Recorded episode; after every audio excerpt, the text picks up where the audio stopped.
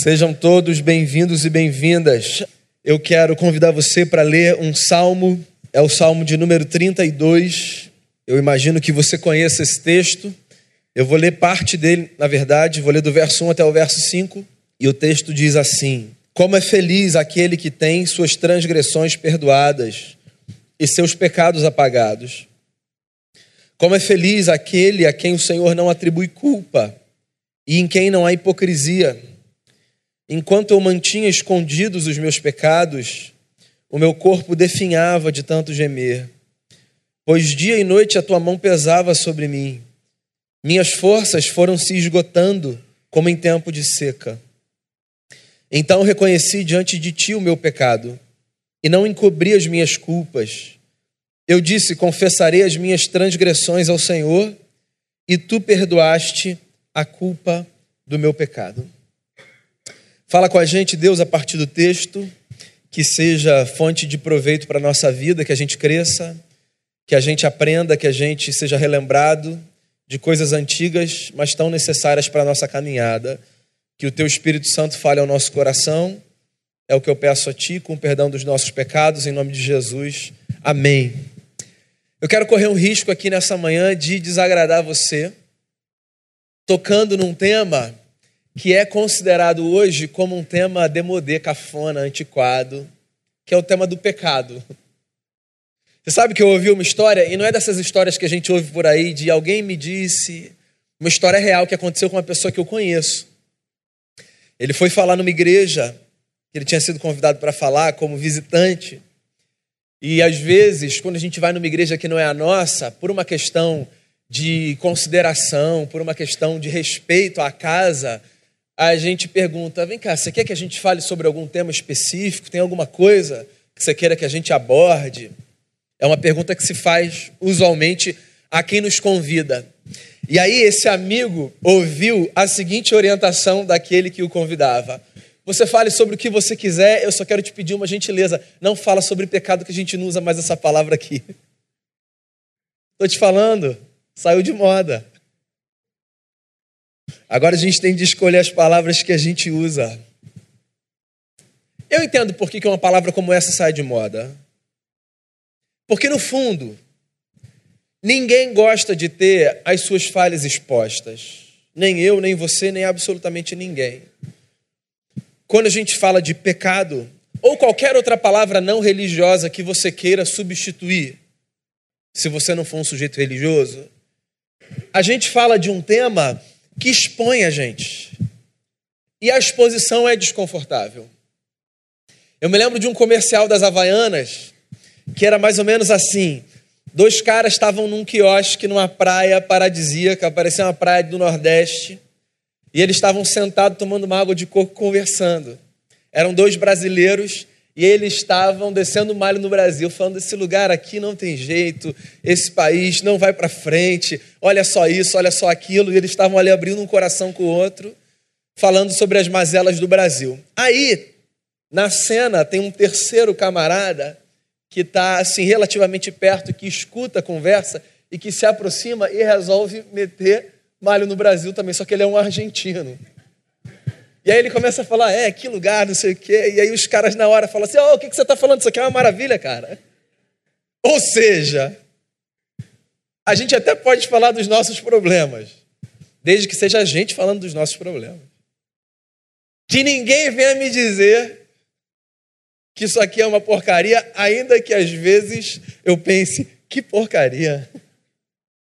Porque dos nossos erros é assim que a gente funciona. Cuidamos nós. Mas sabe de um negócio? A verdade é que todos nós precisamos de algo ou de alguém que nos lembre dos nossos erros. Todos nós precisamos. E é por isso que, por mais cafona que seja, pensar na ideia do pecado e falar sobre ele é fundamental. Porque todos precisamos, todos. Eu penso que por mais que a vida seja, no geral, uma jornada de poucos amigos, todos nós deveríamos ter pelo menos um amigo que pudesse olhar nos nossos olhos e dizer: isso que você fez não é bacana. O nosso tempo é um tempo muito esquisito nesse sentido. Porque, um, nós temos a falsa sensação de que temos muitos amigos. Porque nós vivemos em ambientes virtuais que nos fazem querer acreditar que as nossas redes de conexão são muito grandes. Então nós olhamos para as plataformas sociais que nós usamos no mundo virtual, nós pensamos nos números de pessoas com as quais nós estamos conectadas e presumimos que temos então aquele X número de amigos. O que não é verdade, certo? O sábio já disse: quem tem muitos amigos sai perdendo. Amizade não é do tipo de coisa que a gente experimenta no meio da multidão. Ainda que às vezes a gente caminhe com os nossos amigos no meio da multidão. Amizade é uma experiência de abertura de coração e de despir de alma diante de alguém que nos conhece, que nos acolhe, que nos ama e que desfruta de um tipo de relação com a gente que dá a esse alguém, inclusive, a liberdade de dizer: Isso não tá bacana. E todo mundo precisa dessa amizade. A nossa compreensão de amizade é muito cultural. Em lugares diferentes do mundo, as pessoas falarão de amizades de maneiras distintas. Nós, no Brasil, consideramos, no geral, amizade enquanto essa experiência de vida que vem da infância e que a gente carrega para a história. Então é muito comum a gente ouvir pessoas dizendo assim: os meus amigos são os meus amigos de infância. E tudo bem, é possível que você tenha amigos de infância, Gente que frequentou com você, se você nasceu na igreja, as primeiras salas da escola dominical. Ou gente que esteve com você na escola nos seus primeiros anos de alfabetização. Mas nem todo mundo tem essa experiência. É possível que os seus grandes amigos sejam amigos de outros momentos da vida. Porque as amizades, elas também são cíclicas na nossa história. O meu ponto é o seguinte: Sejam os seus amigos, os que vêm à sua mente agora enquanto eu falo, os da infância ou os de um ciclo mais recente, a verdade é que todo mundo precisa trabalhar a amizade para que haja alguém na nossa vida que pare diante de nós e que diga: Isso está bacana, isso não está. Isso está bacana por causa disso, isso não está por causa daquilo. Às vezes a gente pensa em modelos de vida, em modelos de sociedade que são muito infantis quando são descritos.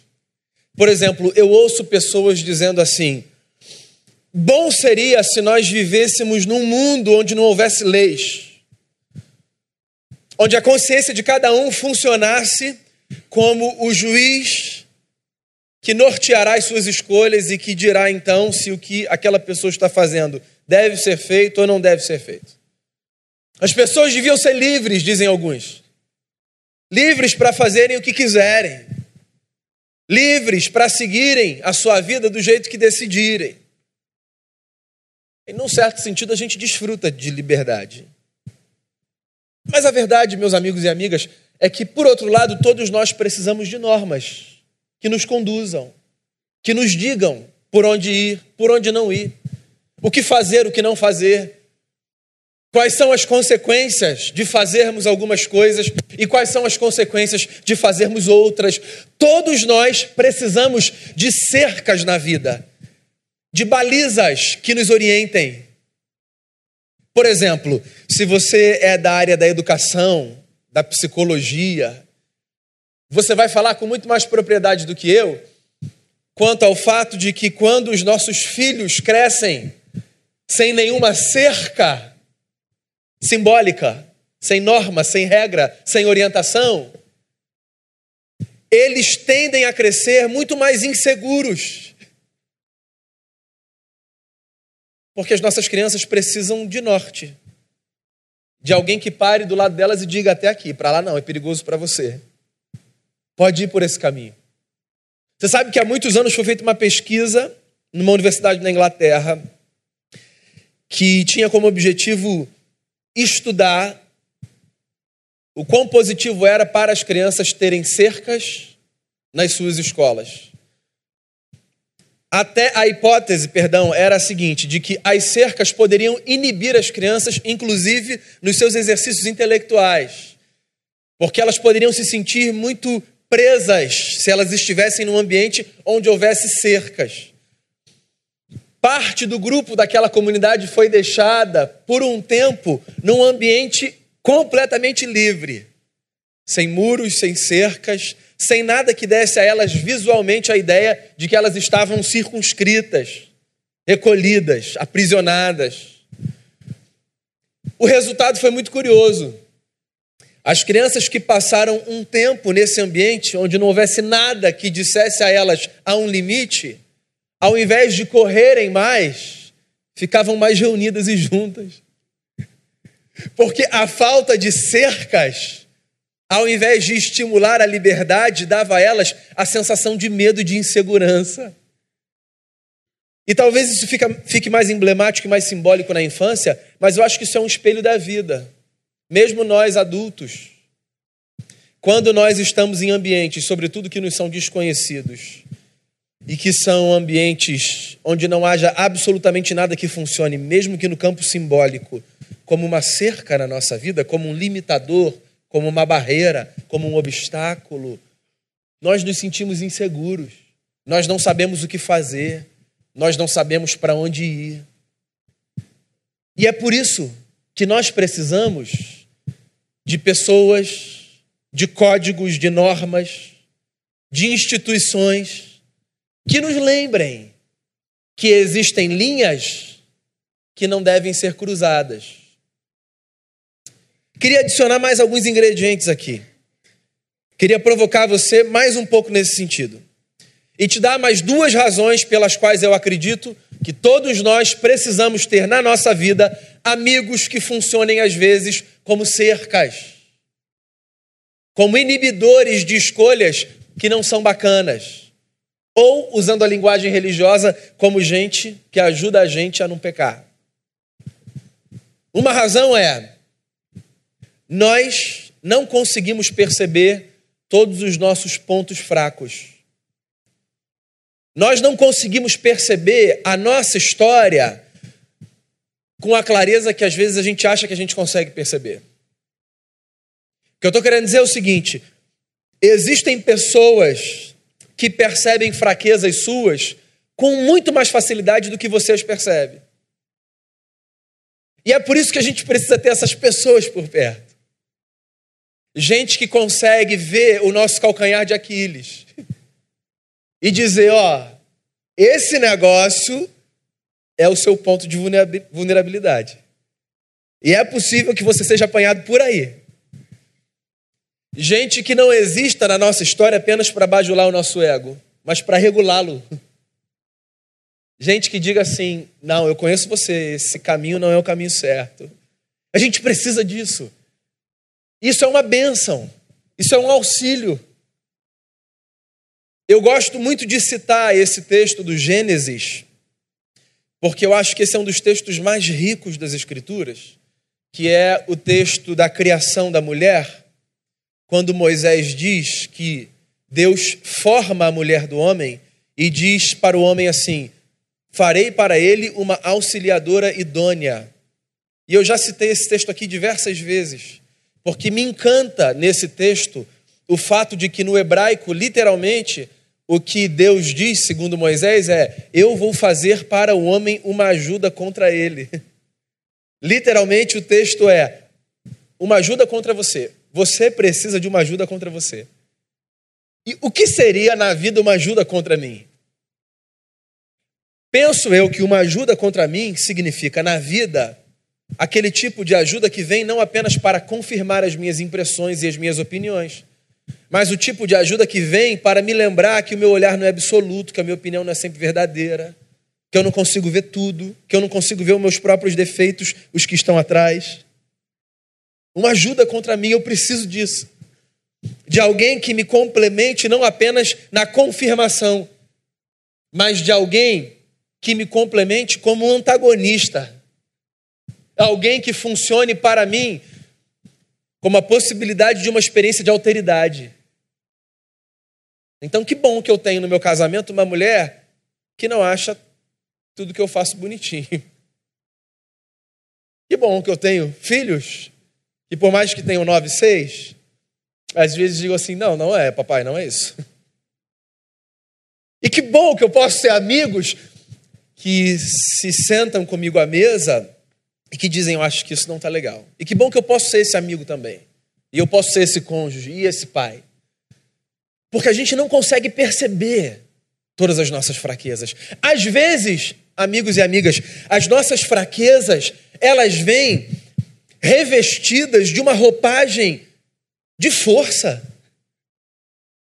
Às vezes, é justamente no que a gente acha que a gente é forte que a gente descobre que a gente é fraco. Por isso que Paulo, o apóstolo, numa das suas cartas, diz assim: se você pensa que você está de pé, cuidado para você não cair. Até porque, se você for uma pessoa atenta e tiver o um mínimo de autoconhecimento, é possível que você seja também uma pessoa mais atenta para as suas fraquezas, as que te são conhecidas, para que você não caia por elas. O que significa que é possível também que você deixe descobertas áreas da sua vida que você considera fortes. E aí, às vezes, é nelas que a gente vê o tropeço acontecendo. Então, quem é na sua vida, hoje pelo menos, aquele ou aquela que caminha com você e que, na liberdade de uma relação madura, sem a hipersensibilidade de um tempo como o nosso, pode dizer, sem correr o risco de perder a amizade, isso não é bacana. Nós precisamos de pessoas assim. Precisamos porque não vemos tudo e precisamos porque nos boicotamos. Nós somos os nossos piores adversários. E nós, com muita facilidade, nos boicotamos nas nossas escolhas. Então, pensa comigo. Se eu sou um sujeito que caminha sozinho, e se eu tenho a consciência de que eu fiz algo errado, o que, que eu vou fazer? Naquela conversa louca que todo mundo tem consigo, mas que ninguém admite para os outros para não parecer maluco. Eu vou falar assim: pô, Daniel, esse negócio que você fez não foi bacana. Não tá legal. Aí a outra versão minha vai dizer assim: não, mas é que na verdade eu fiz. Tem uma explicação porque eu fiz isso. Você entende? Quem nunca teve esse diálogo? Não? Não, gente. Senão eu vou falar que não também. Não. Não, não, claro que não. Estou aqui, ó, hipoteticamente pensando num diálogo que eu desconheço, mas que eu imagino que aconteça na vida. Se o único diálogo que a gente tem de liberdade é o diálogo de cada um consigo mesmo, usando a linguagem de um salmo, a conversa de cada um com a sua alma, porque estás abatido a minha alma, porque te perturbas dentro de mim, sabe? Se a única pessoa com quem você conversa de peito aberto é com você, é possível que você se dê milhares de rasteiras sem perceber ou percebendo. Porque nós nos boicotamos a fim de fazermos avançar desejos nossos que às vezes não são os melhores, mas que nós queremos alimentar. A vida é esse poço de contradição, de angústia. Às vezes nós temos dos desejos mais maravilhosos, às vezes nós temos dos piores. E às vezes nós brecamos os desejos piores, mas às vezes nós os alimentamos. Qualquer que seja a sua natureza. E se eu não tenho alguém que me seja externo e que funcione como uma ajuda contra mim, se eu for o meu único auxiliador, eu não serei uma ajuda contra mim, eu sempre serei uma ajuda que confirmará o meu desejo. Até porque desejo é bom, senão a gente não chamava de desejo. Na teologia, a gente chama essa experiência do erro de pecado, que ganhou um peso, penso eu, às vezes exagerado, por causa de uma roupagem religiosa e agora leia religiosa num contexto bem pejorativo. Pecado ganhou uma roupagem religiosa é, desnecessária, penso eu. Literalmente, tanto a expressão hebraica do Antigo Testamento quanto a expressão grega do Novo Testamento, que aparecem traduzidas por pecado na nossa Bíblia, literalmente, o que elas significam é errar o alvo. Então, pecar significa ter um alvo e errá-lo. E aí, Se a gente vem para essa definição que antecede a definição da roupagem religiosa, a gente pode pensar no pecado, não necessariamente no contexto religioso, mas no contexto da vida, enquanto uma possibilidade para qualquer área da nossa vida que a gente viva, certo? Então, pecado é um negócio que eu posso cometer na minha casa, pecado é um negócio que eu posso cometer na igreja, pecado é um negócio que eu posso cometer no meu trabalho, pecado é um negócio que eu posso cometer no meu condomínio, na minha relação enquanto cidadão, é, em qualquer lugar. Porque eu sempre tenho a possibilidade de errar o alvo. Sempre. Essa possibilidade está diante de mim sempre. E quando eu digo que essa possibilidade está diante de mim sempre, eu não estou dizendo, eu espero que tenha ficado muito claro, que ela está diante de mim enquanto uma recomendação. É possível que você peque, vá lá. Pelo contrário, a recomendação da, da Bíblia é sempre a seguinte: tenta não errar. Tenta não errar. Então, como é que eu devo me portar a partir desse conceito mais amplo de pecado no trabalho? Tentando não errar. E como é que eu devo me portar a partir desse conceito no meu casamento? Tentando não errar. E como é que eu devo me portar na educação dos meus filhos, tentando não errar, e em qualquer outra área da vida, tentando não errar? Porque olha só, que a gente vai conseguir não errar, essa é uma outra conversa, mas se a gente já tentar não errar, já facilita. Você entende? Pode parecer muito intuitivo, mas não é, porque às vezes dá a sensação de que o sujeito sai de casa pensando assim: hoje eu vou errar. Com vontade de errar. Hoje, hoje no meu trabalho, amigo, quem parar na minha sala vai se lascar porque hoje chutei o balde. E aí você imagina esse sujeito que já sai predisposto a errar e que não tem nenhuma relação que dê a outro ou a outra a liberdade de dizer: você está errando, hein? Você vai errar. A operação está errada, tropa de elite. A operação está errada, capitão. Lembra disso? Eu não vou falar a frase toda que tem palavras não são bonitas na frase, mas no filme, a operação está errada, capitão. O Nascimento fala lá para o camarada. Alguém precisa dizer para a gente, está errada essa operação aí. Mas se eu sair de casa disposto a errar e eu não tenho quem me diga, você entende que o resultado tende a ser um resultado ruim, negativo? Pecado. Errar o alvo. E não é só errar o alvo nas coisas da igreja, não é só errar o alvo dentro de uma perspectiva religiosa de santidade. É errar o alvo, ponto, é errar, é vacilar, é falhar. É olhar e dizer assim: o caminho é esse, mas eu fiz assim. A gente deve acordar todo dia pensando assim: eu quero acertar hoje. Amigos e amigas, acreditem em mim. Eu não sou dos que pensam que a nossa intenção garante o nosso resultado. Do tipo, se eu acordar pensando que vai dar certo, vai dar certo. Eu, eu não sou desses. No entanto, eu acredito de coração que a gente tem mais chance de acertar se a gente acordar pensando vai dar certo. Não por uma questão mística ou por qualquer outra coisa do tipo. Por uma questão muito óbvia. Quando eu trago algo para o campo da intencionalidade, eu mantenho esse algo na minha consciência, entende? Então, quando eu vou para uma conversa com alguém de maneira displicente, desatenta, e é uma conversa importante, eu tenho mais chance de falar uma besteira, eu tenho mais chance de falhar, dando ao outro a sensação de que eu não estou prestando atenção. Eu tenho mais chance de dizer palavras que não deviam ser ditas. Mas, se eu vou para uma conversa pensando assim, eu vou, eu vou acertar hoje. Eu quero que seja bacana, eu quero falar o que é certo. É possível que eu seja mais sábio do que tolo na minha fala. É possível que eu dê ao outro a sensação de uma escuta ativa, o que é sempre muito importante numa conversa. É possível que eu chegue a um consenso com o outro e que a gente saia dali feliz. Você entende? É nesse sentido que eu acredito que a intenção pode fazer diferença. Não que ela vá garantir o resultado, mas se eu saio pensando eu quero acertar, eu mantenho essa intencionalidade na minha consciência e eu tenho mais chance de acertar. E aí você pode trazer também para a sua vida religiosa, que faz parte, na verdade, de tudo na vida. Se eu acordo todos os dias pensando assim, eu não quero que esse dia, na minha relação com Deus, seja desperdiçado, eu quero fazer o que é justo, eu quero fazer o que é correto, eu quero abençoar, eu quero fazer valer sobre a minha vida a palavra de Deus a Abraão.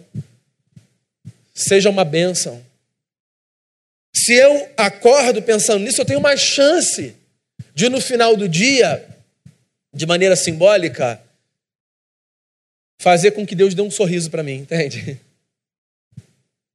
Eu acho que quando a gente fala de pecado, a gente está falando sobre isso. Sobre a possibilidade da gente viver uma jornada de um dia, porque pensar em mais de um dia talvez seja mais desmotivador do que motivador. Você não precisa pensar assim, essa semana eu não vou fazer nada de errado. Esquece, amigo. Mas você pode pensar assim, ó, hoje, lá no almoço, hoje a gente não vai conversar sobre política, em nome de Jesus. Pode ser assim, você pode só pensar isso, já, já resolveu o almoço. Hoje, a gente não vai conversar sobre futebol hoje, hoje, amanhã, depois do resultado. Os meus exemplos são bobos. Você pode pensar na seriedade da sua vida. É, é isso que eu quero que você faça. Como eu posso não errar? Só que tem um negócio, e eu não quero que isso seja um desestímulo para você, nem um aval para você enfiar o pé na jaca. A verdade é que a gente vai errar. É louca a vida, né? Porque eu acabei de falar, eu passei meia hora dizendo assim para você: ó, não erra, não erra, não erra. Vai lá no alvo, acerta o alvo. Mas a verdade pessoal, é que a gente vai errar. E eu não vou encerrar a mensagem aqui, porque eu não quero que você saia aqui cheio de angústia e já falar, ah, o pastor falou que a gente vai errar. A verdade é que a gente vai errar porque a natureza do erro constitui a gente, entende? Então, na verdade, eu acho que o grande ponto, além de nos esforçarmos para não errarmos, é tentarmos responder a seguinte pergunta: tá, quando a gente errar, o que a gente faz? Eu acho que essa que é a grande questão. Se eu me conheço o bastante para saber que eu vou errar, e se você se conhece o bastante para saber que você vai errar, então a pergunta que a gente precisa responder é: quando a gente errar, o que a gente faz? E é disso que o texto trata. O texto é a poesia de um homem que revela duas condições de vida a condição do erro que é guardado e a condição do erro que é confessado. E no caso dele, ele fala dessa confissão direta. Mas lembra que eu falei sobre a importância de amigo? Às vezes a gente confessar para o outro um erro tem um efeito similar. O que, que ele diz para encurtar uma longa história? O que ele diz é: enquanto eu guardei os meus erros comigo, eu tive uma experiência de sintomatização do pecado. Ou seja, os meus erros, que às vezes são abstratos, intangíveis, eles vieram parar no meu corpo com uma força que parece que eu mudei a série na academia ontem.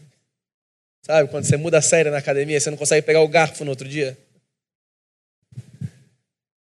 Os meus erros vieram para as minhas costas. E e eu estou pesado, eu estou envelhecido. Esse é o cenário que Davi descreve. Davi é um poeta, certo? Então, os poetas têm uma habilidade de traduzirem assim com beleza as experiências da vida. O que ele está dizendo é: quando eu erro e quando eu guardo o meu erro, eu fico pesado. Eu fico pesado. E a gente fica pesado. Quando a gente erra e a gente guarda, a gente fica pesado. Porque olha só, a gente não é apenas a matéria que a gente toca a gente também é constituído por essa parte que é intangível, mas que pesa, pesa. Não tem gente para quem a gente olha e diz assim: Fulano está leve, olha lá. E tem gente para quem a gente olha e a gente diz: O que está acontecendo com você, cara? Que semblante é esse? O que, que aconteceu? Senta aqui, fala aqui. Aconteceu alguma coisa, não aconteceu? Dá para ver que aconteceu alguma coisa. Porque você está pesado, você anda pesado. A sua cara é pesada. Sua postura é pesada. É evidente que há pesos outros da vida que vêm sobre nós, mas o ponto do texto é falar que também existe um peso que vem sobre nós que tem a ver com as escolhas erradas que são guardadas. Então, esse é um cenário que o Davi descreve. E o outro cenário é o cenário do alívio, que vem mediante a confissão. Então, essa canção, porque os salmos são canções, ela é uma canção de dois atos, ou de duas estrofes. Ela é a canção que começa falando de um homem doído e que termina falando de um homem aliviado. E o ponto aqui pivotal da canção é: qualquer sujeito pode sair de uma condição de dor e ir para uma condição de alívio quando experimenta a graça da confissão. E é isso. É isso. Quando eu confesso a Deus as minhas falhas, eu experimento alívio. E quando eu tenho, inclusive, amizades que me dão a sensação de que eu estou diante de Deus na face do meu amigo, da minha amiga, e quando eu confesso ao próximo, Tiago, o apóstolo é quem diz isso, as minhas falhas, eu sou curado. Tiago fala isso no final do livro, ele fala: confessem as falhas de vocês uns aos outros, para que vocês sejam curados. Olha só que coisa louca. Ele traz para um outro campo. A confissão cura, cura, cura, porque tira da gente elementos de morte que envenenam. Porque o erro guardado, ele envenena a gente. Qual é o meu ponto com essa fala e qual é o meu único ponto com essa fala? encorajar você a ter na confissão uma de suas práticas indispensáveis na vida. Mas, veja bem, eu quero ir além do que o texto me permite, olhando para um outro texto das Escrituras, que é o de Tiago. Eu não quero encorajar você apenas a confessar a Deus as suas falhas. Porque talvez isso você faça. Eu queria encorajar você a encontrar na vida pessoas que sejam amigas de verdade. Eu queria encorajar você a não andar sozinho. A ter gente que é mais do que um amigo de Facebook, de Instagram, do que quer que seja. Eu queria encorajar você a ter na vida gente que seja uma ajuda contra você. Gente que vai cumprir dois papéis ou de dizer, antes de você errar, e eu acho que esse negócio não vai dar certo. Ou de dizer, depois que você errar, vamos caminhar. vamos, vamos continuar caminhando. Todo mundo erra.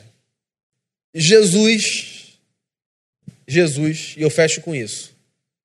Jesus Cristo de Nazaré, o nosso Senhor, é quem me dá legitimidade para dizer isso que o amigo não é só o que diz de maneira antecipada, não vai por aí, você pode errar, mas é o que depois diz assim: você errou, mas eu estou com você. Porque foi isso, se eu entendi direito o Evangelho, foi isso que Jesus fez com todos aqueles que, cientes dos seus erros, pararam diante dele, dizendo: Eu errei. Sempre, invariavelmente, sempre Jesus diz assim: Eu sei, vamos continuar caminhando. Porque o amigo é esse. É o que diz assim: tá, às vezes ele precisa de um tempo para se refazer. Mas ele diz assim: tá, eu não vou tacar pedra em você. A gente vai caminhar. E a gente vai experimentar a partir da confissão a transformação de um cenário de dor num cenário de leveza. Num auditório como esse, onde eu não preciso ser um profeta para dizer que todos erramos, que seja essa palavra uma lembrança de que diante de Deus e de bons amigos a gente pode experimentar o milagre da transformação da condição da nossa alma. E de gente pesada a gente pode ser gente leve. Porque é isso que o Evangelho faz com a nossa vida. Jesus Cristo nos perdoou dos nossos pecados para que nós fôssemos gente leve. Então viva com a leveza do Evangelho de Jesus. Tente não errar. Mas quando você errar, lembre-se, você tem um advogado junto ao Pai. Jesus Cristo de Nazaré, que não apenas te absolve dos seus erros, mas que olha com toda singeleza no fundo dos seus olhos e diz assim: meu amigo, minha amiga, vai, não peques mais. Que é uma outra forma de dizer: viva com leveza. A vida merece ser bem vivida. Amém? Vamos fazer uma oração? Vamos cantar uma oração. Tem uma música antiga linda. Se não me engano, do grupo Milad que é literalmente a declaração do Salmo 32. Eu queria que você cantasse essa oração ou escutasse essa canção a partir do que você ouviu nessa manhã, colocando seu coração diante do Eterno. Senhor, livra-nos da desgraça de nos acharmos perfeitos demais para termos que olhar para a nossa própria vida e admitirmos os nossos erros. A tua palavra nos ensina: felizes são aqueles que reconhecem as suas falhas. A vida vai mais longe quando a gente admite que a gente erra, quando a gente na relação pede perdão para quem a gente feriu, quando a gente concede perdão.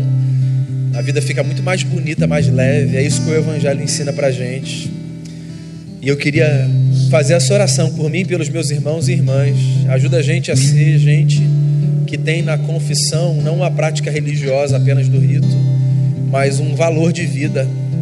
Que a gente reconheça que a gente erra e que quando a gente errar, a gente corra para os braços do Cristo ou para os braços daqueles amigos em quem a gente vê a face de Jesus e com quem a gente desfruta de uma relação tão íntima que a gente sabe que a gente pode abrir o coração para a gente se refazer. Que todo mundo tenha alguém com quem contar na vida, nesse nível de intimidade, Senhor.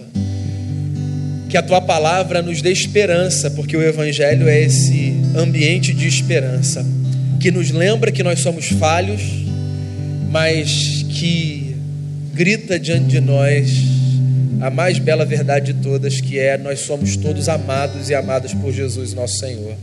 Então, que assim como a consciência do nosso pecado, que a consciência do teu amor venha sobre nós nessa manhã de uma tal forma que a gente todos os dias viva querendo viver o nosso melhor só para honrar esse Deus que nos amou. Eu oro assim, te dando graças pelo teu evangelho e que a tua palavra fique guardada no nosso coração, em nome de Jesus. Amém.